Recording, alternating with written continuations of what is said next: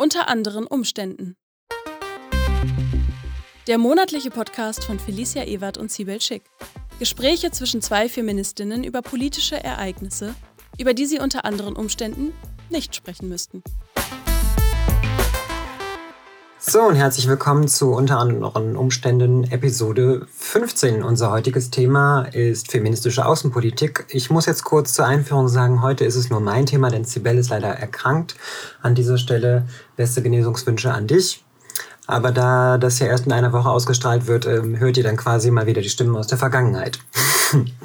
Im Zuge der Bundestagswahl und der Ernennung von Annalena Baerbock zur Außenministerin ist der Begriff der sogenannten feministischen Außenpolitik ähm, medial wird er immer wieder häufiger aufgegriffen und das hat uns äh, dazu veranlasst, uns mal damit weitergehend auseinanderzusetzen, was sich dahinter verbirgt, was es überhaupt bedeutet, was es leisten kann.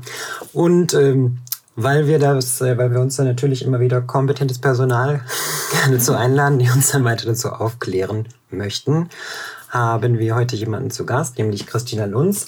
Ähm, ich möchte jetzt keinen Quatsch erzählen, Christina. Du bist, wir sagen du, du bist Politikwissenschaftlerin und Mitbegründerin des äh, Center for Feminist Foreign Policy. Magst du uns dazu direkt ähm, zur Einführung ein bisschen was äh, Ausführlicheres erklären? Ja, total gerne. Danke dir. Ähm, schön, dass ich hier sein darf. Ähm, genau, ich habe das Center for Feminist Foreign Policy mitbegründet, vor dreieinhalb, vier Jahren hier in Berlin.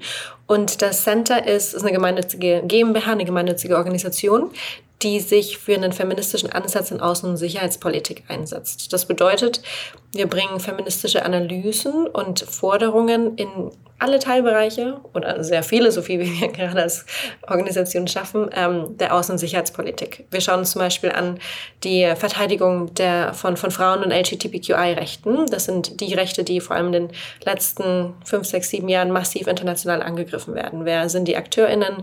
Was sind die Strategien? Was passiert? Wie viel Gelder fließen hinein? Wir, wir, wir setzen eine feministische Brille auf, wenn wir uns das Thema Klimagerechtigkeit ansehen. Was hat das mit der, äh, mit der Kolonialisierung zu tun? Wieso sind bestimmte Bevölkerungsgruppen besonders betroffen?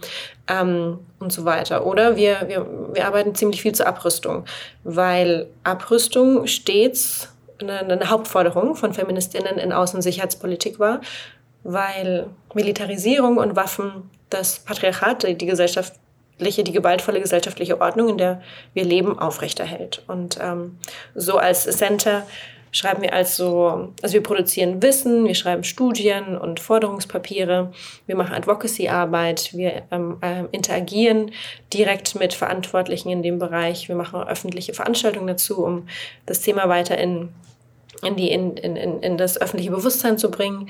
Ähm, genau, so ist das ungefähr. Dann an dieser Stelle, weil du dich jetzt schon bedankt hast, auch von meiner Seite erstmal vielen Dank, dass du dir die Zeit dafür genommen hast. So die, eine der zentralen Analysekategorien von feministischer Außenpolitik ist jetzt hierbei Geschlecht. Das ist jetzt so die, was ich jetzt in den letzten Wochen dazu recherchiert habe.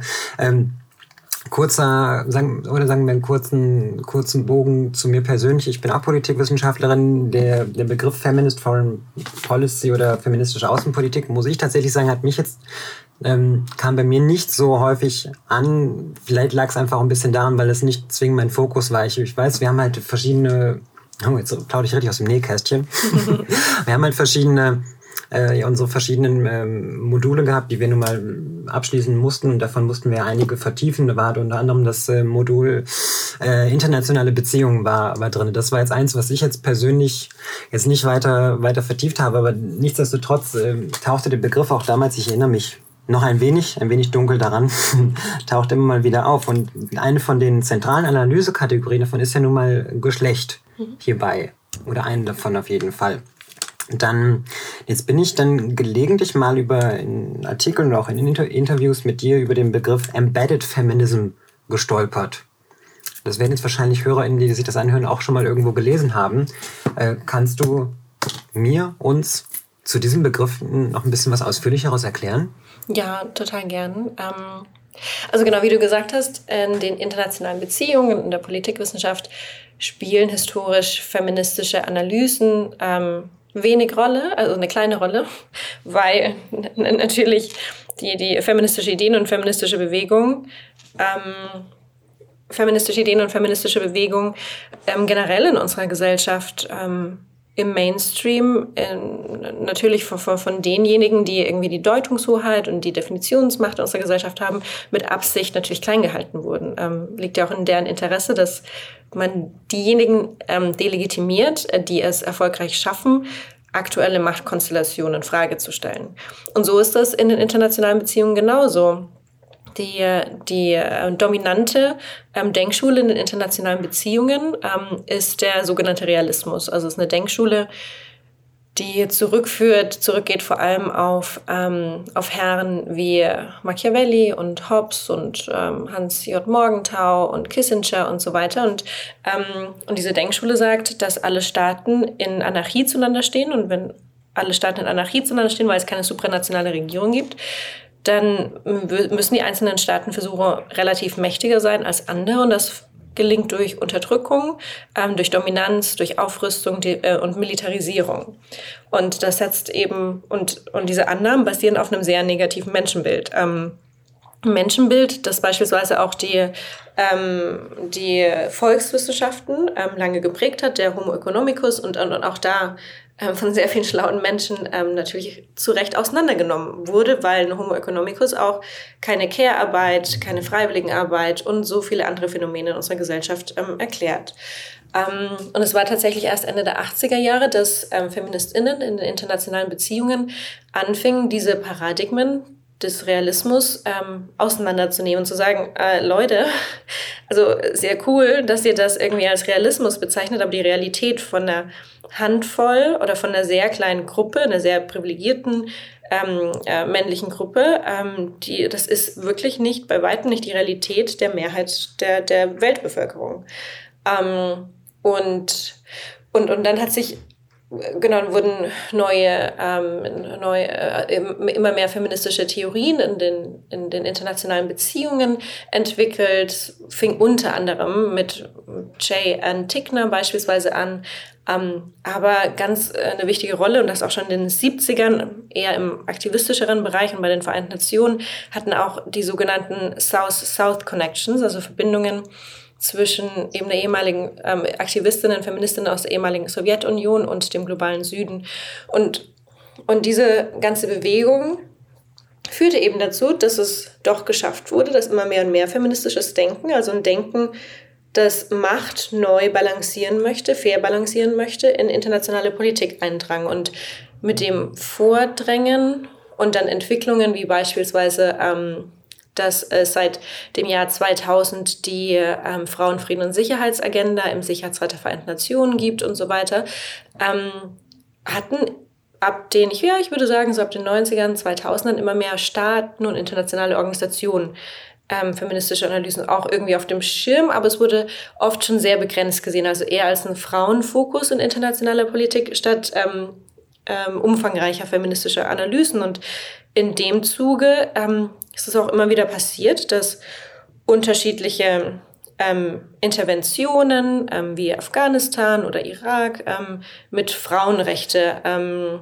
also mit dem Einsatz für Frauenrechte legitimiert wurde ähm, wenn dieser angebliche Einsatz für Frauenrechte und der angebliche Versuch, Frauen retten zu wollen, ähm, aber nicht den Forderungen von feministischer Zivilgesellschaft vor Ort entspricht und, ähm, und im Endeffekt ähm, eher vielleicht auch zur Verschlechterung der Lage beitragen kann, also so dieses Feigenblatt Phänomen und dieses Pinkwashing, dann spricht man von Embedded Feminism. Das heißt, ein ganz äh, neben der massiv wichtigen Analysekategorie ist halt auch der, der Fokus auf Machtkritik ja. ein, ganz, ein ganz wesentlicher von, von feministischer Außenpolitik. Das sehe ich sehe ich also richtig hierbei. Richtig, so wie also wir beispielsweise das sehen und ähm, also meine Organisation und, ähm, und, und viele andere tolle Individuen auch. Ähm, aber es ist schon auch so, und, und das ist ähm, wichtige Kritik, die, glaube ich, auch aufrechterhalten werden muss, dass die Staaten, und inzwischen gibt es sieben Staaten, die offiziell eine feministische Außenpolitik haben, dass ähm, das Verständnis der feministischen Außenpolitik dort meist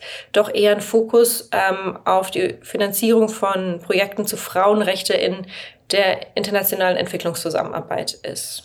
Das, das heißt aber auch, ähm, du sagtest jetzt sieben Staaten. Sieben Staaten genau. haben bezeichnest als feministische Außenpolitik. Das ist, aber die, die, die Sache hierbei ist ja, diese, es ist, ja, es wird mehr zu einem festen Begriff, aber es ist ja, es gibt ja keinen Zehn-Punkte-Plan hierfür, was, was, ein, was ein Staat erfüllen muss, um, ein, um eine sogenannte feministische Außenpolitik zu haben. Das heißt, es gibt also verschiedenste Auslegungen davon. Genau, und ähm, genau, genau so ist das. Und es gibt kein ähm, keine Checkliste, wo man sagen, okay, der Staat macht jetzt wirklich eine feministische Außenpolitik. Und also was es schon gibt, ähm, also wir als Center for Feminist Foreign Policy, wir sind beispielsweise Teil eines Netzwerkes, das heißt Global Partners Network for Feminist Foreign Policy. Das hatte sich Ende 2019 gegründet, ähm, als, als eben eine Hand, ne, zwei, drei Hände voll von Menschen. Und das waren damals VertreterInnen der Staaten, die bereits eine feministische Außenpolitik hatten, sowie führende ähm, DenkerInnen, aber auch OrganisationsleiterInnen ähm, von Organisationen, die femi zu feministischer Außenpolitik arbeiten, die kamen zusammen und wir haben dieses Netzwerk gebildet, das inzwischen auch viel größer ist. Und im Rahmen dieses Netzwerkes ähm, hatten wir auch 2020, kurz vor der Pandemie, ähm, ein, ein Framework, ein Rahmenwerk entwickelt mit, ähm, mit Elementen, was wir glauben, was eine, eine genuine, eine richtige feministische Außenpolitik beinhalten sollte. Also es gibt diese Versuche, ähm, um eben Pinkwashing auch zu vermeiden und eben alle Aspekte mitzudenken, ne? also das, das Funding, die Kohärenz ähm, und, und, und viele unterschiedliche Kategorien. Aber ähm, genau, wie, was du eben auch meintest, ne, es, es, es gibt nicht die Checkliste. Das heißt, wenn wir jetzt diese sieben Staaten haben, also Schweden und Kanada, Frankreich, Mexiko, Spanien, Luxemburg, Libyen, die offiziell eine feministische Außenpolitik haben, sehen wir schon einige Elemente, die alle gemeinsam haben, so irgendwie der Fokus auf faire Repräsentation und Ressourcen investieren in dem Bereich und ähm, eine Voranbringung von, von, von Rechten, von politisch marginalisierten Gruppen, ähm, aber auch viele unterschiedliche Aspekte. Also ähm, Frankreich zum Beispiel. Und in meinem Buch habe ich auch in einem Kapitel gehe ich auf diese unterschiedlichen Staaten eben ein und ähm, versuche das kritisch zu beleuchten. Ähm, und wenn wir dann zum Beispiel irgendwie Frankreich anschauen, Frankreich hatte 2019 ähm, offiziell verkündet, sie hätten eine feministische Diplomatie, eine feministische Außenpolitik. Und, und, und Frankreich hat auch tolle oder macht tolle Sachen in dem Bereich. Also sie waren beispielsweise mit Mexiko im vergangenen Jahr ähm, eine der zwei Co-Hosts des Generation Equality Forums, also einer internationalen Konferenz mit sehr mit, mit, mit Fokus auf Gender Equality vor allem ähm, und haben da Millionen von Geldern investiert und, und gleichzeitig ist Frankreich einer der fünf ähm, Staaten, die gemäß des ähm, Nichtverbreitungsvertrages von Atomwaffen eben Nuklearstaat ist. Und es, also es geht einfach aus einer feministischen Perspektive überhaupt nicht, dass man sich als feministisch deklarieren könnte und nicht mal einen Diskurs führt dazu, dass ähm, Nuklearwaffen, also so der perverseste Ausdruck des Patriarchats, eben mit Feminismus nichts zu tun hat. Du hast jetzt eben gerade bei, beim, beim Sprechen hast du zweimal den Begriff Pinkwashing verwendet. Für, magst du magst du es kurz ausführen für die Leute, die diesen Begriff jetzt so bisher noch gar nicht gar nicht kennen? Magst du da kurz was zu erzählen? Total gern, ja. Ähm, Pinkwashing oder Greenwashing oder Rainbowwashing. Ähm, inzwischen gibt es ja viele ähm, Begriffe, so die, aber was sie alle irgendwie gemein haben, ist natürlich ähm, der Ausdruck dafür, dass ähm, bestimmte Entitäten, ob das Regierungen sind oder, oder Organisationen, Unternehmen, vorgeben, sich für etwas einzusetzen, wie im Fall von Rainbowwashing, LGBTQI-Rechte oder Pinkwashing, ähm, Feminismus, Frauenrechte oder Greenwashing für Klimagerechtigkeit, das aber vor allem aus Marketingzwecken ähm, tun, also so Window Dressing oder ähm, also so, so oberflächlich und aber die Strukturen dahinter ähm, überhaupt nicht damit übereinstimmen, die Ressource, äh, die Gelderallokation überhaupt nicht und, ähm, und es eben an der Oberfläche bleibt, um statt wirklich an Strukturwandel dazu beizutragen.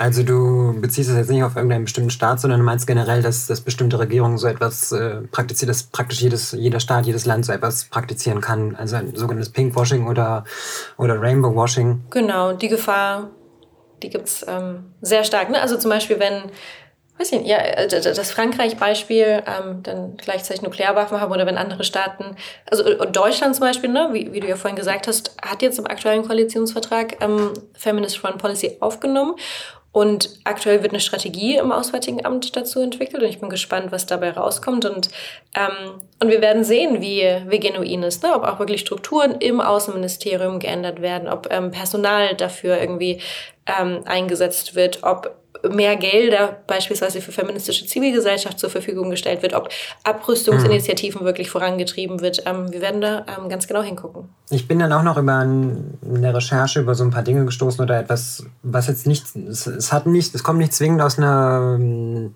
Perspektive für oder über feministische Außenpolitik. Es, es ist jetzt was, was, was auch noch viele andere politische Themenbereiche umfassen kann, aber jetzt speziell hier auf das Thema bezogen, so dass es verschiedenen feministischen Perspektiven ähm, immer wieder Behauptungen aufgestellt werden, dass, dass Frauen allein aufgrund ihres Frauseins eine sogenannte bessere, fairere, inklusivere oder friedlichere Politik machen würden. Also so Dinge, die schon so eine ganz, klare differenzfeministische ähm, Perspektive oder Position einnehmen. Wie, ja, wie stehst du dazu? Wichtig, dass du das ansprichst und äh, auch allein deshalb, weil in irgendwie in, in vielen Interviews ähm, zu dem Thema ähm, genau die Frage also eigentlich immer wieder aufkommt, ne? weil es gibt diese Studie zum Beispiel der Vereinten Nationen, die zeigt, dass wenn mehr Frauen in Friedensverhandlungen dabei sind, dass Friedensverträge länger halten und Frieden nachhaltiger ist. Und dann kommt immer die Frage auf, sind Frauen die besseren Friedensmacher ähm, und sind Frauen die besseren Diplomatinnen? Ähm, und ähm, genau, ähm, und, und, und, und da ist es, glaube ich, wichtig zu äh, immer wichtig natürlich zu differenzieren und in dem Fall ähm, also mit, ähm, mit der Geburt und irgendwelche Ausgestaltungen von Geschlechtsorganen oder was auch immer, ähm, damit hängt auf gar keinen Fall natürlich zusammen, wie ähm, Menschen sich später verhalten, wie wohlwollend, wie, wie friedliebig oder auch nicht sie sind. Aber wir wachsen natürlich alle in Gesellschaften auf, ähm, die Menschen aufgrund von Merkmalen ja, krass in Schubladen packen und sozialisieren ähm, in diesen Bereichen. Daher gibt es also richtig viele Studien dazu, die beispielsweise zeigen, dass eben, wenn Frauen Friedensverhandlungen, dann nachhaltiger Frieden, wenn Frauen mehr pa Frauen in Parlamenten, dann wird mehr Geld ausgegeben für, für Gesundheit und für Bildung und, und, und, und, und. Und dann wird immer wieder gesagt, ja, es ist so ja, weil Frauen Mütter werden können und so. Nee, das ist nicht so, sondern weil unsere Gesellschaft Bestimmte Erwartungen an Frauen hat und wenn Frauen diese Erwartungen nicht erfüllen, werden sie sanktioniert durch die Bank so. Und ähm, und dass Frieden nachhaltiger ist, wenn Frauen beteiligt ähm, sind, das hat nichts mit, dass sie besser, schlechter oder irgendwas wären zu tun, sondern einfach, dass wenn wir mehr Lebensrealitäten an den Tisch bekommen, vor allem dann, wenn nach einem Krieg oder nach einem Konflikt eine Gesellschaft neu aufgestellt werden soll, dann kann diese Gesellschaft natürlich nur dann wirklich stabil sein, wenn man den Schmerz aller irgendwie aufnimmt und dann Entscheidungen trifft, ähm, die für alle funktionieren. Ne? Also wenn, wie im, im kolumbianischen Friedensprozess 2016 wurde der Friedensvertrag unterschrieben. Es war einer der längsten viele würden sagen, ist immer noch ähm, Konflikte auf dem südamerikanischen Kontinent und ähm, und der wird sehr dafür gefeiert, dass er so inklusiv ist, weil er eben Landverteilung aufnimmt. Also weltweit besitzen Frauen, haben Frauen kaum ähm, äh, Rechte, ähm, Landbesitzrechte. Oder hat aufgenommen die sexualisierte Gewalt, die bestimmten Geschlechtern aufgrund ähm, ihrer Identität angetan wurde und, und, und, und, und. Und das kann dann zu stabilen Gesellschaften führen, wenn wir uns wirklich um alle Menschen, deren Lebensrealitäten kümmern und Politik und Policies ähm, ähm, herausbringen und darauf uns einigen, die für alle funktioniert. Das war immer nur meine spezielle Frage jetzt hierbei, weil, weil es immer häufiger auftaucht und dann, dann doch sehr schnell auch mit so, einer, mit so einem geschlechtlichen Essentialismus. Ja ja, super sperriges Wort, ich weiß, äh, so einhergeht, dass, dass Frauen auf, äh, einfach aufgrund, dass sie Frauen sind oder gar aufgrund von irgendwas Körperlichem irgendetwas friedlicher, ja. besser oder sonst wie tun würden. Und weil es eben leider auch immer wieder aus verschiedenen feministischen Perspektiven kommt. Ja. Äh, deshalb einfach meine Frage hier diesbezüglich. Ja, total wichtiger Punkt, ne? Und, und, und gleichzeitig äh, wird der Punkt dann irgendwie so verwechselt oder von, von, von, von vielen Leuten irgendwie so komisch vermischt mit der Forderung nach fairer Repräsentation. Ne? Und das, das eine hat hier nichts mit dem anderen zu tun. Ne? Ob jetzt bestimmte Menschen, eine bestimmte Menschengruppe ähm, ähm, ähm irgendwie, äh, also oh nee, also egal ob eine bestimmte Menschengruppe ähm, besser, schlechtere DiplomatInnen oder friedfertige oder was auch immer werden, was man so durch die Bank einfach nicht sagen kann und nicht messen kann. Ähm, das hat erstmal damit nichts zu tun, dass jede Bevölkerungsgruppe gemäß ihres Anteils in der Bevölkerung das Recht hat, in Machtpositionen zu vertreten zu sein. Ne? Es wird immer wieder gesagt, wir brauchen 50-50 mhm. Frauen, Außenministerinnen oder Regierungschefinnen, was auch immer, weil Frauen so viel besser werden. Nee, Bullshit. Also auch wenn Frauen eine Katastrophe mhm. wären, ähm, dürften sie trotzdem gemäß ihres Anteils in der Gesellschaft, also müssen sie gemäß ihres Anteils in der Gesellschaft ähm, in Machtpositionen vertreten sein. Wie Menschen mhm. mit einer Migrationsgeschichte, wie LGBTQ, äh, whatsoever. Es geht bei feministischer Außenpolitik also nicht um ein reines, ähm, jetzt sagen wir ein reines Reindrücken oder bringen, also Reinbringen von Frauen in bestimmte machtvolle Positionen. Richtig. Das ist jetzt nicht der Kern. Das ist nicht der Kern davon. Aber, wenn ich das jetzt richtig verstehe, es geht schon darum, eben auch zu checken, was, was Machtpositionen bedeuten, dass dann eben eine, ein fairer Proporz, ein, eine entsprechende Verteilung notwendig ist. Richtig. Aber dass machtvolle Positionen nicht der Schlüssel an sich sind, sondern dass erstmal um eine Repräsentation geht, aber dass letztendlich auch die Macht an sich, diese machtvollen Positionen kritisiert werden sollen. Sehe ich das richtig? Genau, richtig. Also die Forderung nach fairer Machtverteilung ähm, an sich erstmal so als Recht und dann mit der Hoffnung, dass eine faire Machtverteilung äh, zu der fairen Gesellschaft führt, ist so eine Forderung von der feministischen Außenpolitik. Also wenn wir zum Beispiel beim Center for Feminist Foreign Policy im letzten September zur Bundestagswahl unser Manifest für eine deutsche feministische Außenpolitik veröffentlicht ähm, hatten. Ähm, da ist ähm, Repräsentation und Teilhabe ein Unterkapitel von, ich glaube, wir hatten so zehn oder elf. Ähm, und die anderen Kapitel oder auch in meinem Buch ähm, das eine Kapitel geht zu dem historischen Ausschluss ähm, von Frauen und anderen politisch marginalisierten Gruppen aus diplomatischen Bereichen. Das ist ein Kapitel von auch, weiß nicht, zwölf in dem Buch, glaube ich. Und andere Kapitel sind eine feministische Analyse zur Menschenrechtsverteidigung, eine feministische Analyse zu Abrüstung, eine feministische Analyse zur globalen Gesundheitspolitik ähm, und so weiter. Da wird ein Buch von dir erscheinen, das heißt, die Zukunft der Außenpolitik ist feministisch, wie globale Krisen gelöst werden müssen. Das erscheint am, sag du es bitte gerade, bevor ich ein falsches Datum sage. am 24. Februar. Um das mal, um das mit dem, dem, dem Punkt mit der Machtkritik kurz zusammenzufassen, ich würde es jetzt in meinen Worten sagen, es gibt quasi eine pragmatische Ebene und eine utopistische Ebene. Die pragmatische Ebene ist, ist die Machtpositionen sind sind da und die sollen entsprechend, entsprechend äh, repräsentativ besetzt werden. Aber die utopische Ebene wäre ja quasi dann, dass auch diese Machtpositionen hinterfragt werden, und so bis sie irgendwann nicht mehr erforderlich, erforderlich sind oder ganz und gar über, überkommen, überworfen oder sonstiges sein würden. Das wäre jetzt mein,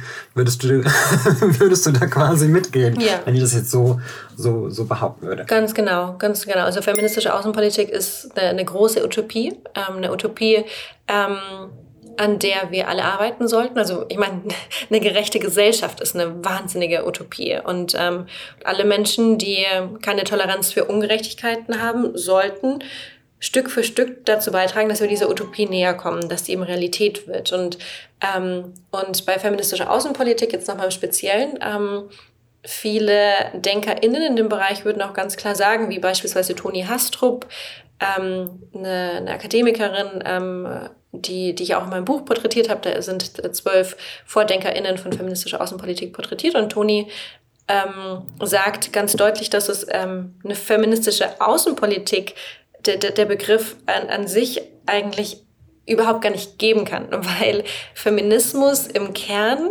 ähm, äh, sehr kritisch gegenüber Nationalstaaten, gegenüber Grenzen, gegenüber der, der, der, der Einteilung ähm, von, von Menschen ist und weil das eben Freiheiten beschränkt und, und der Nationalstaat aus einer feministisch-kritischen Perspektive ja vor allem auch dem, dem Schutz des Patriarchats dient und von, von patriarchalen Strukturen, rassistischen Strukturen und so weiter und, und da eine Außenpolitik eher so stark mit dem Nationalstaat verknüpft ist, kann eine feministische Außenpolitik per se eigentlich gar nicht existieren.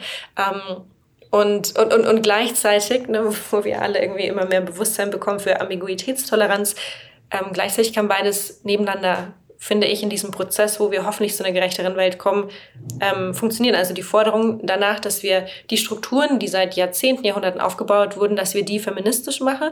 wenn die alle maximal feministisch sind, dann kommen wir vielleicht noch einen Schritt weiter und überlegen uns, ob die Strukturen überhaupt so bleiben sollten. Du hattest eben gerade noch was zu ähm, zur Kritik oder zum Aufbrechen von rassistischen Strukturen gesagt. Kannst du noch einmal, du hast es, ich weiß, du hast schon gesagt, kannst du noch einmal die Staaten erwähnen, die äh, noch einmal die Staaten kurz aufzählen, die jetzt äh, für sich eine feministische Außenpolitik tatsächlich betreiben. Welche, welche waren das jetzt? Ähm, in chronologischer Reihenfolge, ähm, angefangen mit 2014 Schweden, Kanada. Okay, gut, das war ab, abzusehen.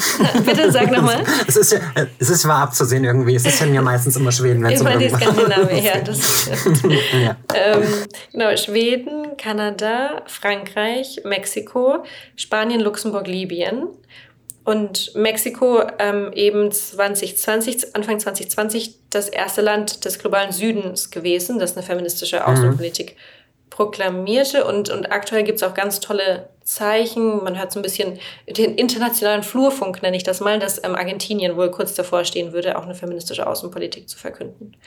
Wenn wir über rassistische Strukturen ähm, sprechen, dann ist immer meine Frage, besteht dann in irgendeiner Weise eine Gefahr, dass da ein paar vorwiegend äh, europäische oder nordamerikanische Staaten dann äh, jetzt sagen, was feministische Außenpolitik sei, wie die abzulaufen habe und ähm, und äh, hinterfragt, kritisiert dann alles, was, äh, was andere Staaten auf dem Planeten so tun oder macht dann, äh, verwendet dann doch wieder eine massive Machtposition, eine weiße Position. Ja. Wie, wie, wie siehst du da äh, Gefahrenpotenzial, dass das eben doch wieder entstehen kann? Ja, ja, auf jeden Fall. Ähm, und also es gibt zum Beispiel im wenn wir über feministische Außenpolitik sprechen, ähm, ist eine Resolution und eine Agenda des Sicherheitsrats der Vereinten Nationen sehr wichtig. Das ist die sogenannte Women, Peace and Security, also die Frauenfrieden-Sicherheitsagenda, ähm, die mit der Resolution 1325 im Jahr 2000 ähm, begonnen hat und inzwischen gibt es zehn Resolutionen dazu.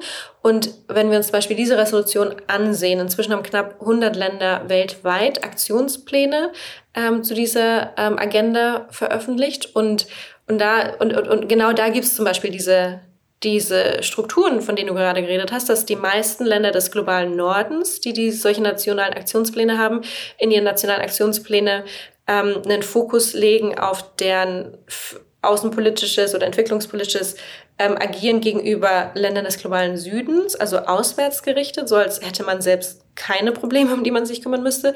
Und Länder des globalen Südens ähm, haben oft einen internen Fokus. Ähm, also wir sind das Problem, wir haben Konflikte, wir müssen uns um uns zuerst kümmern. Und diese Strukturen, ich könnte mir gleich so zehn Podcast-Folgen drüber machen, ne? Ähm, was internationale Geldströme, was, ähm, was die Ressourcenausbeutung und, und, und, und, und so weiter angeht oder, oder das Testen von Nuklear, Nuklearwaffen auf ehemaligen, äh, in ehemaligen Kolonien oder in Indigenous um, Territory und so weiter diese ähm, internationalen Strukturen sind weiter da, die neokolonialen Strukturen. Und ähm, bei feministischer Außenpolitik jetzt, ähm, wir, äh, genau, also diese Gefahr besteht, was du gerade angesprochen hast, das globale Norden, das definiert. Ähm, und es gibt aber auch ähm, sehr starke Bemühungen und da zähle ich auch unser, mein, mein Center dazu, ähm, die genau das ähm, verhindern wollen. Also wir haben bei uns beispielsweise in einer Eventserie oder in einem kleinen Programmbereich, den nennen wir Feminist Foreign Policy So White. Ähm, und seit Sommer 2020 haben wir regelmäßig Veranstaltungen ähm, genau dazu, um eben zu vermeiden, dass diese neokolonialen Strukturen, die wir in Außenpolitik sehen, dass die nicht, dass die eben nicht auch in feministische Außenpolitik übergehen. Oder wenn wir jetzt im April ähm, veranstalten wir den ersten Summit überhaupt zu feministischer Außenpolitik hier in Berlin und eins der Hauptpanel wird eben zu, ähm, zu Decolonizing Feminist Foreign Policy sein, weil es äh, natürlich führende DenkerInnen ähm, weltweit, vor allem auch im globalen Süden gibt, die schon sehr lange sehr deutliche Vorstellungen und Forderungen gegenüber ähm, einer feministischen Außenpolitik haben. Dann würde ich jetzt an dieser Stelle mal sagen, äh, vielen Dank für deine Zeit, deine ganzen wichtigen Worte, deine ganze Expertise, deine Infos. Ähm, und für alle, die sich gerne jetzt weiter damit auseinandersetzen möchten, kriegt ihr natürlich die Links in die Show Notes hierfür. Ich mache dann jetzt den offiziellen Teil kurz und sage kurz einmal, äh, unter anderen Umständen wird produziert von ND, die linke Tageszeitung aus Berlin. Ich möchte hiermit auch nochmal ähm, eindringlich auf das weiterführende Podcast-Angebot von ND hinweisen und jetzt in eigener Sache abonniert unseren Podcast, liken, kommentieren, dann mit das Wetter schön bleibt. Das war unter anderen Umständen Episode 15, äh, Feministische Außenpolitik featuring Christina Lunz. Äh, vielen Dank für eure Aufmerksamkeit. Ich bin Felicia Ewert.